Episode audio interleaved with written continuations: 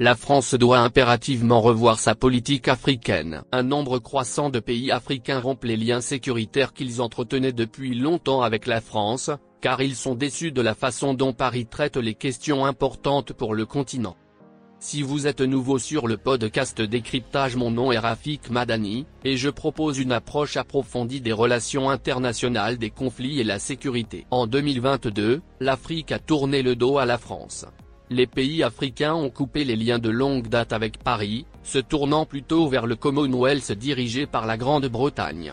Les populations locales ont organisé des manifestations pour demander le départ des troupes françaises et réclamer des commandos russes Wagner à la place. Parallèlement, d'autres puissances mondiales tentent d'accroître leur influence sur le continent africain. La Turquie se mobilise pour réaliser des travaux d'infrastructure à des prix très compétitifs des entreprises turques ont construit le nouvel aéroport de Dakar. La Chine investit dans la plupart des pays africains via des institutions financières mises en place à cet effet, notamment l'Exim Bank et la China Development Bank. Le Brésil, l'Inde et le Pakistan tentent également de développer des liens économiques plus étroits avec les pays africains. La France a perdu les relations privilégiées qu'elle avait il y a 30 ans.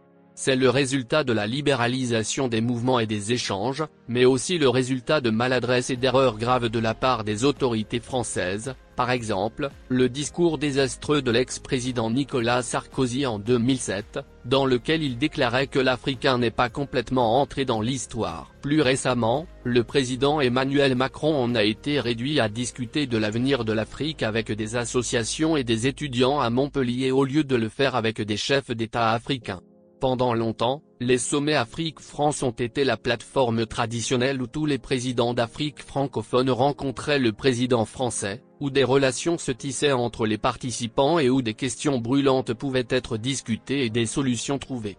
Ces rencontres privilégiées sont aujourd'hui révolues. Une grave erreur a été commise lors du printemps arabe de 2011 avec l'intervention en Libye, organisée par l'ancien président Sarkozy contre la vie des dirigeants africains, qui a conduit au renversement et à la mort du dirigeant libyen Muammar Kadhafi.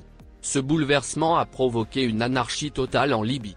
Les soldats Touareg armés qui avaient été mobilisés par Kadhafi sont retournés dans la région du Sahel et ont rejoint les mouvements terroristes rebelles. C'est également une erreur d'avoir permis à une ancienne ministre des Affaires étrangères du Rwanda, Louise Mushikiwabo, d'être nommée secrétaire générale de l'Organisation internationale de la francophonie, OAF, le Rwanda a renoncé au français comme première langue, a rejoint le Commonwealth et mène depuis plus de 20 ans une campagne de propagande acharnée contre l'armée française.